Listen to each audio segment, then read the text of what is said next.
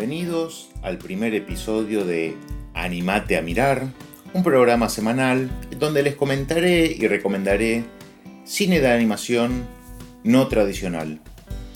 Sobre todo, animación cuadro a cuadro, conocida en general por su nombre en inglés, stop motion. Lo que diferencia esta técnica es que en general se realizan fotografías a objetos reales como muñecos, formas realizadas con plastilina o cualquier otro elemento de la vida cotidiana. Todo esto para generar un efecto de movimiento. En cada capítulo recomendaré o bien un cortometraje en especial, o varios que tengan un mismo director, escuela, o algún punto que genere alguna conexión. Siempre les dejaré enlaces para poder ver de manera libre el material comentado. Y por supuesto deberán ser cortometrajes sin diálogos, silentes o realizados en castellano, en nuestra lengua común. En este primer capítulo quiero hablar sobre Bretislav Poyar, uno de los animadores más importantes de la segunda mitad del siglo XX en la Europa del Este. Él nació en Checoslovaquia en 1923 y se destacó por sus cortometrajes de tinte político, llenos de críticas al régimen soviético y, por qué no, también a la cultura del consumo de, del otro lado del telón de acero. A mediados de los años 60 se mudó a Canadá para trabajar en el National Film Board, que es un instituto oficial con sede en Quebec, que aúna a gran parte de los máximos exponentes del género de todo el mundo. Desde el grandísimo y famoso Norman McLaren, pasando por Paul Driesen, Ryan Larkin o el indio Ishu Patel. Este primer cortometraje del que voy a hablar se llama E, la letra E, que es una agridulce sátira política que Poyarco dirigió con Francine Desbien para el National Film Board en 1981.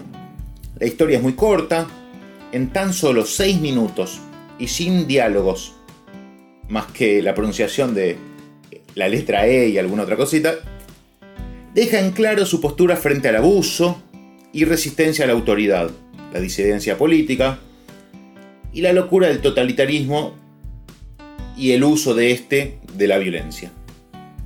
Se puede ver en la plataforma digital de la NFB, que es NFB de larga, .ca de Canadá, donde hay un montón de material fascinante para poder ver.